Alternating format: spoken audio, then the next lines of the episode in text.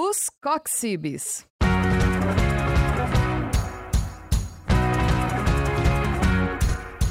Olá a todos que estão aqui nessa noite chuvosa para quem está em Curitiba e estão nos acompanhando no nosso programa Os Coxibes, desinflamando as suas ideias sobre saúde. Hoje nós estamos aqui para falar um pouquinho a respeito de carreira. Então, o nosso programa é a respeito de carreira e escolhas profissionais na área de saúde. Estou aqui acompanhada do meu colega, coordenador de curso da pós-graduação da Uninter, assim como eu, o professor William, e do nosso convidado super especial, Eduardo dos Reis Marques. Professor William, quer dar uma boa noite para o pessoal? Quero. Olá, pessoal. Sejam bem-vindos, então, nessa nossa rádio de hoje para nós discutirmos e falar um pouquinho aí sobre as carreiras da área da saúde. E já deixo desde já para vocês aí interagindo no chat conosco. Professora Priscila está lá com a gente. Um beijo, Pri. Vão mandando as dúvidas de vocês tá? E coloquem aí quais profissões vocês acham que fazem parte do hall de profissionais que trabalham aí na área da saúde. Isso é uma questão bacana, né, Eduardo e Ana? Às vezes as pessoas classificam uma ou duas profissões chave aí e a gente sabe que na área da saúde a gente tem um leque bastante grande de profissionais que trabalham aí na área da saúde. Então mande aí no chat quais são quais profissões é, são classificadas segundo as diretrizes curriculares nacionais do Ministério da Saúde, quais são as profissões que fazem parte, né? E mandem aí no chat e a, e a professora Priscila vai interagindo aqui com a gente. Eu já vou dando um spoiler para vocês. Ao todo são 14. Vamos ver se vocês acertam aí. Vamos ver quantos acertam. Quantos né? acertam. Então, dando meu abraço também para a professora Priscila, nossa parceira, no, acompanhando vocês no chat. Ela vai nos, nos, repassar as perguntas de vocês. Não esquece do Dani, senão o Dani bate Sim, na gente depois. O Dani, é, o Dani, meu tutor querido, maravilhoso, Daniel de Cristo, também está em casa acompanhando a gente no programa. Só que o Dani é chique, né? O Dani tá lá de São Chico, tá, cara. É. Porra, Nem Dani... sei se está chovendo lá, é, mas. É, é um mundo à parte. Contudo, todavia. Abraços, Dani. Abraços. E, enfim, vamos conversar com o nosso convidado Sim. especial. Por que, que é um convidado especial, né, pessoal? Tem toda uma história aí nessa relação, todo, né? Tem toda uma história envolvida. Então, foi meu colega de faculdade, né? A gente se conheceu na faculdade, porque eu sou farmacêutica, ele também, de primeira profissão, é farmacêutico. Então, nós já vamos começar a ver como é que se desenrolou essa história, né? Uhum. Como que você chegou na farmácia e depois o que, que aconteceu na sequência. É. Primeiro, boa noite para o pessoal em casa, boa noite, Ana Paula, boa noite, professor William. É um prazer estar aqui para falar das minhas profissões, né? Tenho orgulho de todas elas. É, então, dizer como eu escolhi a, a profissão de farmacêutico, né? É, eu estava na sexta série, lembro como se fosse hoje, assim, sexta série, me marcou muito isso, porque foi a minha primeira aula que eu tive ao microscópio. E eu lembro que eu achei aquilo tão sensacional, assim, tão fantástico, eu falei assim, é isso que eu quero fazer da minha vida, né? Cheguei em casa, lógico, né? Pedi pro meu pai, ah, pai, eu quero um microscópio. Naquela época era caro, não, não era tão acessível quanto hoje, né? E apesar de a gente morar, é, morava aqui no interior do Paraná, próximo ao Paraguai, não tinha muita condição de ir lá, né? Mesmo lá ainda era um pouco caro. E aí, quando chegou na época de, de escolher a, a, profissão do primeiro vestibular, eu falei assim, é, vou fazer alguma coisa que trabalhe com microscópio, fazendo ali a, a sondagem e tal é, eu falei assim, é isso, farmácia e bioquímica, né? Então, quando eu entrei para o curso de farmácia, eu já sabia que eu ia direcionar para a área de análises clínicas, né? Antigamente tinha, né? Hoje não Sim, tem mais. Denunciando, queridos novos farmacêuticos de currículo generalista, né? Denunciando nossa idade aqui dos apresentadores. Na nossa época, eram três habilitações. Eram três? Farmácia, três análises clínicas indústria. e indústria. indústria. Você podia fazer tudo ou fazer as partes. Exato. Eu até cheguei a começar a, a, parte de indústria ali e tal, mas daí veio o, concurso da prefeitura, né? Foi onde eu trabalhei mais tempo como bioquímico, foram 12 anos. E até que a gente mudou de área, né? Aí foi uma, uma escolha assim meio... É, não, não vou dizer que foi é, assim um rompante, mas foi alguma coisa programada, mas não tanto quanto ser farmacêutico, né? Então, a segunda profissão, depois de uma sondagem assim, de outras áreas, né? Cheguei a pensar em mudar da área da saúde, mas aí eu falei assim, não, vou continuar aí. E aí, hoje é onde eu estou desempenhando aí, né? Essa função. Então, vamos lá, pessoal. Pri, manda aí, eu estou olhando aqui no celular, pessoal, que a Pri me manda aqui no WhatsApp. É, Pri, vai mandando aí, esse pessoal está respondendo aí as, quais são as 14 profissões aí que contemplam a área da saúde. Pode continuar, Eduardo. Nos conte, nós estamos curiosos, é, né? Conte. Aqui é a, a rádio a dos curiosos, né? A gente quer saber com riqueza de detalhes esse processo. Porque eu tenho os spoilers, né, é. gente? Eu sei, eu sei mais ou menos aonde foi a, a, a sequência da história, mas o professor William não é, sabe, é. vocês também não. Então, é, é, assim, é estranho, né? A galera deve achar assim, ah, pô, é, o cara não gostava muito da área de farmácia. Pelo contrário, eu ainda continuo gostando muito da área de, de, de farmácia, especialmente a área de análises clínicas. Né? Sinto muita falta de trabalhar em laboratório e tal, né? É, mas foi objetivos que a vida foram me colocando, sim, né? E, e, aí, em determinado momento da minha vida, algumas coisas que tinham acontecido também no lado pessoal, não só no profissional, eu falei assim, preciso de um novo desafio de vida, né? E aí, é, eu parei para pensar, assim, o que, que eu poderia fazer, né? E aí eu cheguei à conclusão, assim, onde foi que eu comecei a conquistar coisas na minha vida? Ah, foi quando eu terminei a minha primeira faculdade lá, a faculdade de farmácia, né?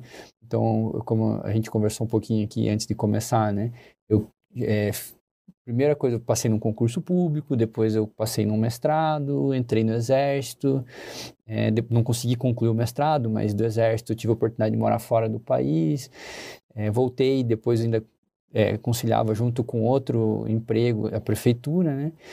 Aí, então, foi exatamente nessa época que eu comecei a conquistar coisas. Então, pensei assim, vou voltar lá nessa, nesse começo, lá onde eu comecei a conquistar coisas, né? Vou fazer outra faculdade. Mas aí, como que eu vou fazer outra faculdade, né? Então, é, depois de uma análise, assim, de áreas, afins, tal, eu cheguei à conclusão que eu ia continuar na área da saúde. Era um porto seguro para mim, mas não mais já como farmacêutico. E aí, dentro desse universo, apareceu a medicina, né? E aí voltei pro cursinho também, né? Fiz mais um ano de cursinho. Era um plano inicialmente para dois anos de cursinho, mas a, a, nossa faculdade de farmácia, graças a Deus, foi muito boa. Deu uma base muito boa de biologia, química, né? E a gente viu que começou a desempenhar bem durante o, o cursinho ali. Comecei a focar naquilo que eu tinha mais dificuldade, matemática, física tal. E aí eu vi que dava para assim, encurtar um pouco Dava esse caminho. Entrar na jogada. Exato. E graças a Deus, assim, é, no final do primeiro ano já consegui uma vaga em medicina, né? Aí foi quando eu entrei em medicina na PUC aqui no Paraná. Então eu tenho a, a satisfação de ter feito duas das maiores universidades do Paraná, né? Farmácia na Federal, junto com a Ana Paula, e depois medicina na PUC. E a, a, uma das, das curiosidades que eu garanto que o pessoal que está em casa nos assistindo ficou né, também, porque ele, ele só soltou assim rapidinho, eu entrei para o exército, mas Isso. como que foi essa parte do exército? Como então, é, os homens, né, a gente é obrigado a se apresentar ali quando, é, no ano que faz 18 anos, e para mim, eu tinha sido dispensado, tinha acabado ali, né? É, nem sabia quantos anos eu poderia entrar para fazer escola AMAN, por exemplo, né, que é a Academia Militar das Agulhas Negras, para seguir carreira como militar de, de tropa mesmo, né? E, assim, nunca me envolvi com isso porque não tinha ninguém na família que tinha é, ligação com a área militar e tal. Mas aí eu lembro que eles tinham ido no, na faculdade lá fazer uma palestra para gente que todo mundo que se forma na área da saúde, os homens, né, é, na verdade a medicina, odonto, farmácia e veterinária são obrigados a se apresentar. E aí eu fiquei com aquilo na cabeça, né? E daí eu fui me apresentar tal, e não fui dispensado lá, logo de cara. Eles falam ficou majorado, né? E aí é, eram poucas vagas e eu acabei sendo dispensado. Mas aí alguém chegou para mim e falou assim: Olha, mas você pode se alistar no próximo ano como voluntário. E assim foi, né? Era um sistema de ranqueamento de pontos, quantos anos de formado você tinha, quais cursos de pós-graduação você tinha, se tinha cargo público, e assim você ia somando pontos lá no processo seletivo. E é, eu tentei por quatro anos nesse alistamento para oficial voluntário, né? E aí, no quarto ano, eu estava cursando mestrado, tinha ali uma, uma pontuação, né? E aí me chamaram. Então, é, eu fiquei em primeiro lugar aquele ano na lista, porque o mestrado me ajudou com muitos pontos, né? E aí eu fui chamado. Só que daí veio um outro problema. Né? Eu ia continuar na prefeitura, porque a ideia não era exonerar, eu sabia que o exército ia ser temporário, a princípio, né?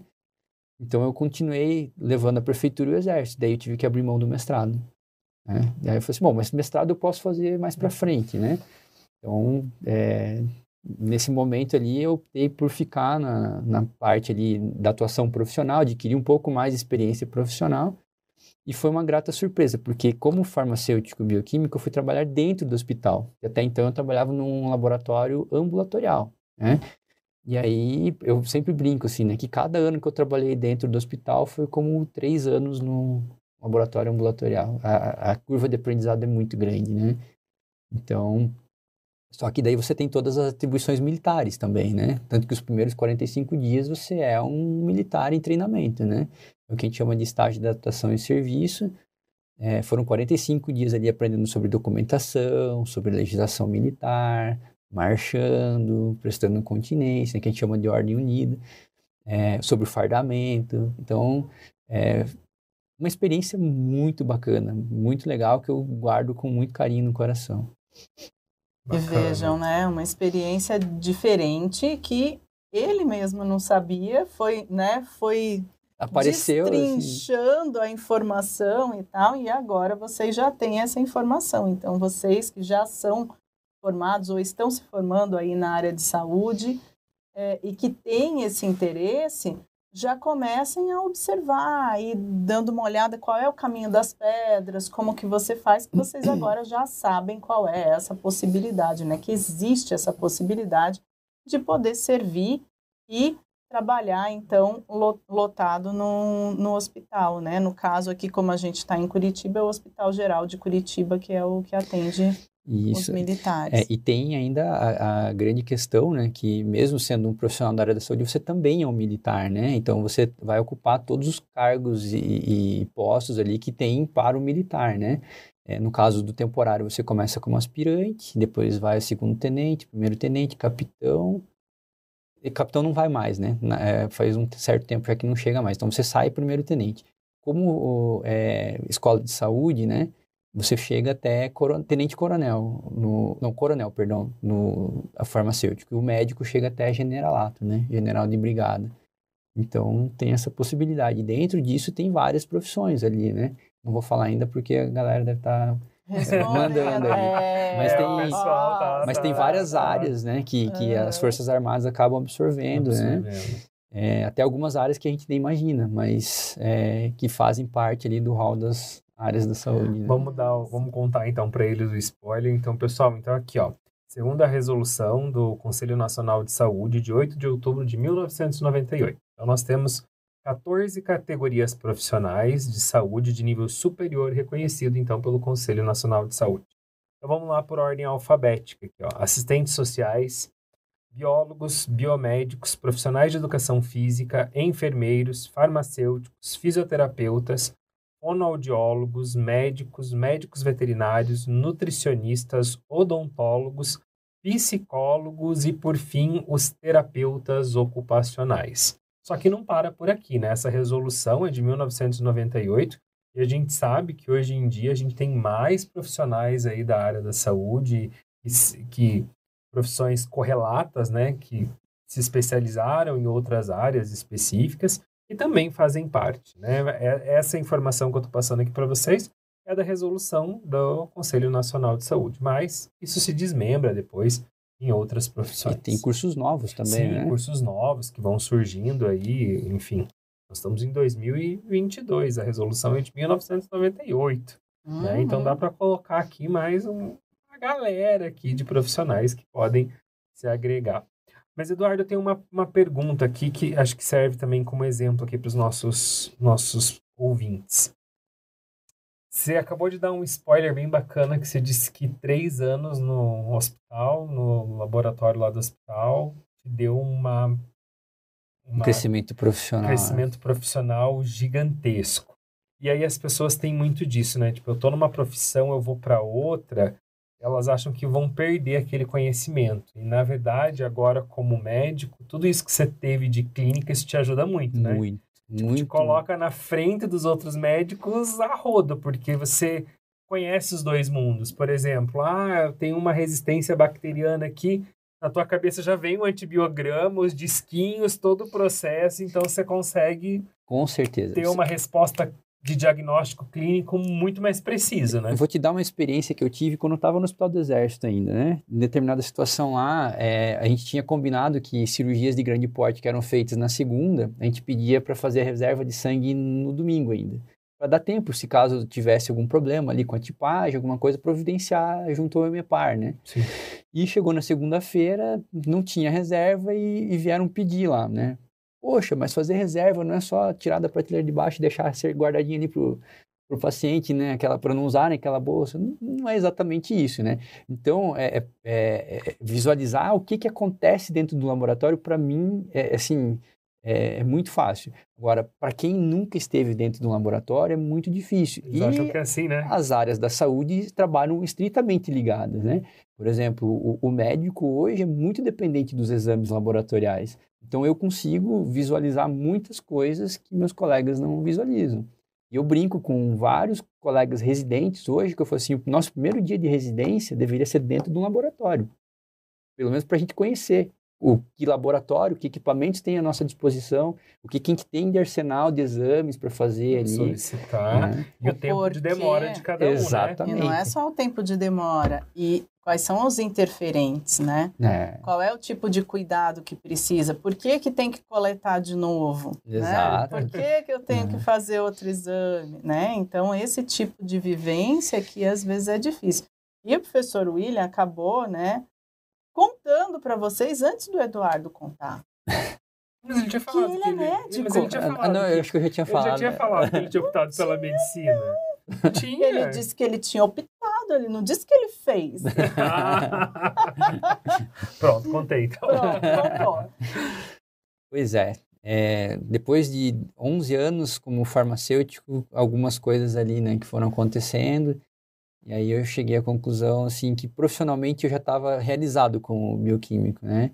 Depois de tanto brigar aí pela, pela nossa profissão, né? É, eu acho que eu deixei um, um legado bem bacana aí na prefeitura, que hoje os profissionais da prefeitura fazem 30 horas de jornada. É, foi muito difícil na época, nunca achei que ia lidar com greve e tal, mas a gente acabou é, lidando com isso e conseguimos aí as 30 horas, mas é, também teve o lado é, do desgaste, assim, né, derradeiro ali para pensar em fazer alguma outra coisa, né? Porque ao mesmo tempo que isso é, te traz um, uma gratificação pessoal, também tem o, o desgaste, né?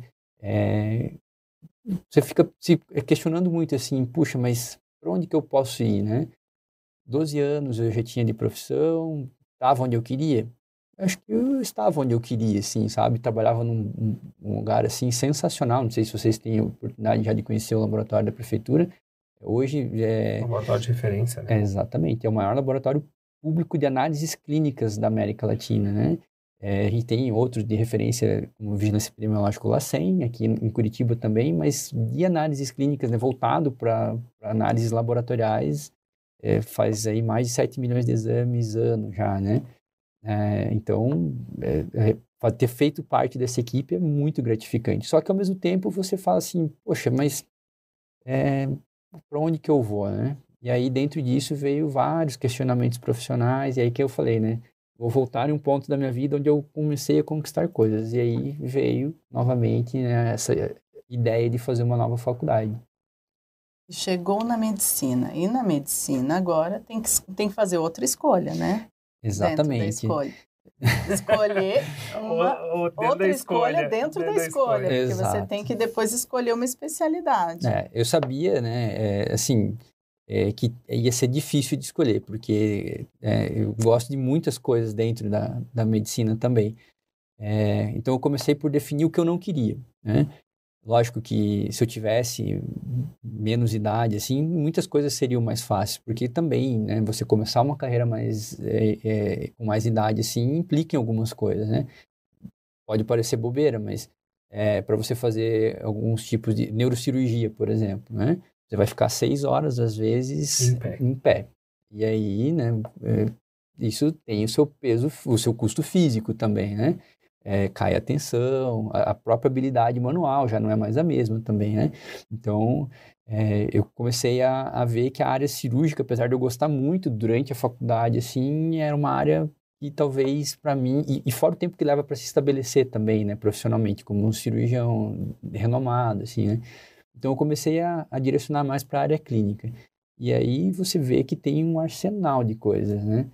Mas tudo passa, tudo começa onde eu estou hoje, que é a clínica médica, né? Que é a medicina interna. Tem algumas áreas diretas, como ginecologia obstetrícia, psiquiatria, é, pediatria, é, me falha a memória agora em relação a outras áreas, mas em geral, se você quer área cirúrgica, tem que fazer cirurgia geral, que são três anos, e ou clínica médica para as áreas clínicas, que são dois anos, né? E aí depois as subespecialidades. E aí, infelizmente, eu não decidi ainda. Não decidi ainda. A gente Ah, vai devagar. Mas mas era isso que eu ia perguntar. Não, eu tenho algumas prediletas, assim, né? Eu acho que no momento agora eu estou entre é, duas ou três. Eu entrei com a ideia de fazer hematologia, né? Porque eu já Por que tinha será, né? Por que será? Por que será? conhecimento, assim, lógico, da parte laboratorial, do que o hematologista fazia, né? Eu também trabalhei no Erasto Gärtner dois anos e meio antes de sair para fazer cursinho. É, mas basicamente, é, assim, eu comecei a ver que a hematologia já não se adequa mais àquilo que eu quero como objetivo de vida dentro da medicina, né? É, então, hoje eu penso muito, eu gosto da área de medicina intensiva, né? E da área de geriatria. Eu acho que é uma área, é, pensando, né, é, do que o mercado tem para oferecer, porque é, a gente tem que fazer esse tipo de análise Sim. hoje em dia, né? É, Curitiba é uma cidade que está envelhecendo. Nós temos já, questão de uns dois, três anos, é, a pirâmide invertida, né? Nós temos mais é, idosos do que crianças. Então, é um mercado ainda que vai crescer bastante. Tem um número bom de profissionais, quer dizer, comporta ainda alguns profissionais a mais dentro da área, né? É, e eu acho que você atua como é, um médico generalista também, né? Assim, com uma atuação ampla. Um especialista, mas com uma atuação ampla, né? Não necessariamente como Te dá um- generalista. Te dá mais ferramentas para trabalhar ali. No... Bacana. Dayana, mais alguma pergunta? Não, eu queria só pontuar, né, para o eu ver pessoal, é, pessoal, se vocês quiserem depois, a rádio fica gravada. Todo mundo que já nos acompanha sabe que a rádio fica lá disponível no YouTube, se vocês procurarem por nós. No Facebook da pós-graduação, depois a gente posta lá também. E no Facebook da rádio. Então, se vocês tiverem interesse, vocês puxam lá de novo a rádio e vão ver atentamente que o Eduardo pontuou muito bem uma série de coisas importantíssimas para escolhas profissionais, que é o tema da nossa rádio. Isso. O você parar para pensar, você vê não só a parte mercadológica, mas também a parte mercadológica. Você vê a parte que você tem afinidade, que você tem maior expertise, que você sabe que você pode se dar um pouco melhor. Né? Então, tem uma série de dicas que, se vocês forem pensando, vocês vão ver que Sim. ah, dá para auxiliar bastante o pessoal que está na dúvida aí. E uma das falas bacanas que o Eduardo disse aqui é você saber reconhecer as suas limitações, né? Isso é extremamente importante, né? Às vezes as pessoas querem porque querem fazer uma coisa, mas tem um monte de limitação física aí, né? Sim. Enfim, isso é importante vocês analisarem, né? Pessoal que está nos acompanhando, que às vezes a gente não tem perna, literalmente, para É, é, e- para e- fazer, né? E, e lógico, né, é, não só a medicina, acho que todas as profissões, Sim. né, você tem é, a questão, é, processo natural de viver, De né, ou viver. envelhecer também. Lógico que hoje a gente é, é, tem uma, uma terceira idade mais saudável do que tinham nossos pais e eles mais saudáveis do que os nossos avós e assim por diante, né. É, mas faz parte, né, você tem que levar tudo em conta, né. É claro, você tem que levar em conta que o mercado também ainda tem um certo preconceito em relação à idade, né? Por exemplo, é, na minha sondagem inicial ali por uma nova profissão, é, eu tentei ver a possibilidade de fazer outras áreas, né? Eu- minha ideia era, de repente, fazer engenharia. E aí fui atrás de alguns amigos, assim, que estavam em outras áreas, que fizeram faculdade de farmácia comigo também. E tinha um, um amigo que estava ali fazendo ciências contábeis na época, e ele me falou assim, olha, cara, é, em geral, quando eu me inscrevo nos programas de trainee, eu sempre sou o primeiro a ser dispensado, né? Então, não adianta também tapar o sol com a peneira, né? Ainda existe um certo preconceito do próprio mercado em relação a, a, alguns profissionais, por mais que você mostre depois que você tem competência, mas esse caminho inicial, às vezes, né? É árduo. É muito árduo. É. Talvez um pouco mais difícil do que se tivesse feito como primeira profissão, né? Primeira profissão. E uma coisa importante, né, a pontuar, nunca é tarde, né? Isso é o que eu sempre e, falo. E eu, eu acredito assim, cada um tem seu tempo. Né? Então, assim, às vezes a gente, a gente encontra bastante alunos assim, né, Ana? É, eu nunca esqueço dos alunos que a gente dava aula na enfermagem, eles falavam, gente, vocês têm idade para ser meu filho. eles falavam isso. Eu falei, cara, mas cada um tem seu tempo, vocês resolveram, vocês estão oportunidade agora, abraça a oportunidade, não deixa ela fugir não e... Eu sou muito suspeito para falar, porque eu comecei medicina com 35 anos. É, e assim, eu tive professores que foram meus colegas de, de faculdade, tive professores que foram meus estagiários. Depois eu tive vários professores que eram mais jovens do que eu. Né? Hoje ainda tenho preceptores que são mais jovens do que eu. Mas é, eu sempre tenho em mente assim uma coisa que eu aprendi lá com meu avô, é, com meus avós no caso, né? Conhecimento é uma coisa que ninguém nunca vai te roubar. E quanto mais você adquire, mais capacidade de julgamento você tem. Então, ninguém te passa a perna, né? Então, é, nunca é tarde para adquirir conhecimento e o exemplo está aí, né? Eu Sim. comecei medicina, que muita gente coloca como uma barreira, né? Uma barreira. Sim. Né? Nossa, mas eu já sou muito velho para começar. Tem gente que faz com 80 anos. Sim, porque às vezes é aquele momento em que agora eu já ganhei meu dinheiro, já criei minha família. Tem gente que faz dessa forma Sim. também, né? e vou fazer o que eu sempre quis, mas eu sempre achei que não ia dar dinheiro, que não ia, não sei, e daí a pessoa faz. Às vezes aos 60, 70 anos muda completamente de carreira. Sim. É. Nós temos aqui nesta sala mais dois exemplos, né, colega? É, colega. Né, colega? Porque nós dois somos é, colegas de turma, de somos turma. calouros de medicina veterinária. Ah, que bacana. Eu não sabia. Os dois calouros Os aqui. Dois calouros. e eu já, já passei, dos, já entrei no Zenta, já tem um tempinho. 40 então, a mais, né? 40, já sou 40 a mais e estou fazendo, começando a faculdade, comecei esse ano. É, e cada um tem um objetivo, né? A gente, né, aquilo que você disse no começo, né? As nossas áreas de atuação vai agregar ainda mais, né? Sim. A gente soma, né? E isso é bacana. A gente tem algumas interações aqui no Face. A professora Patrícia Carla, que é sempre fã do, do programa, sempre está aqui participando com a gente. Abraço, Pati. Abraço, Pati. É, e a gente também tem uma, uma, uma pergunta aqui você deu um spoiler dizendo que talvez você vai para geriatria. Uhum. Né? E aí já veio uma pergunta em cima Opa. disso, né? Qual o maior desafio para o profissional da geriatria atualmente?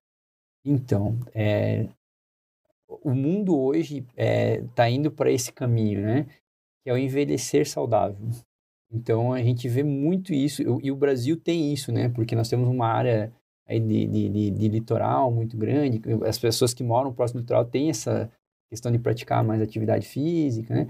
Mas hoje você vê que cidades como Curitiba, várias outras, né? É, as academias vivem cheias, né? Porque o pessoal está entendendo que você planta hoje para colher amanhã, né? Então, acho que é, a gente está vendo muitas pessoas que você, quando descobre a idade daquela pessoa, você leva um susto. Você fala, nossa, mas eu achava que você era até mais jovem, né? Então, acho que esse vai ser o grande desafio, né? Porque muitas pessoas vão ter um, uma certa relutância ainda de, de procurar o atendimento com o geriatra, né?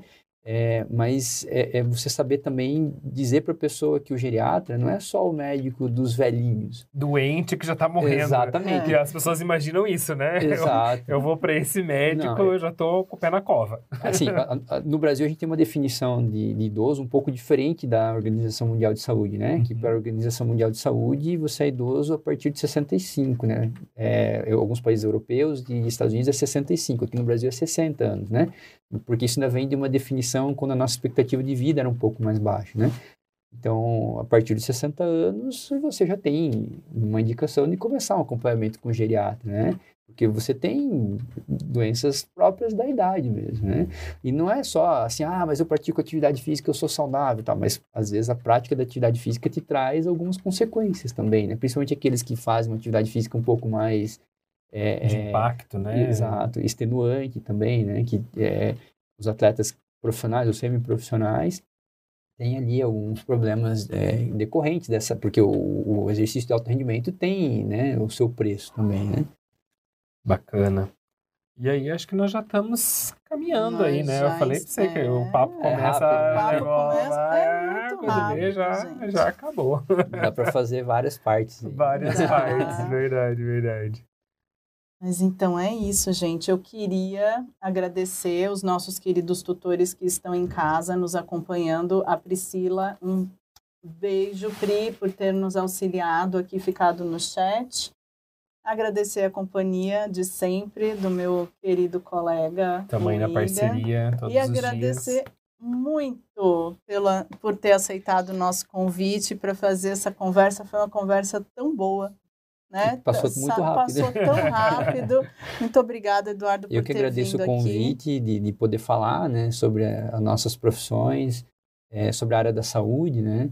E mostrar que nunca é tarde, né?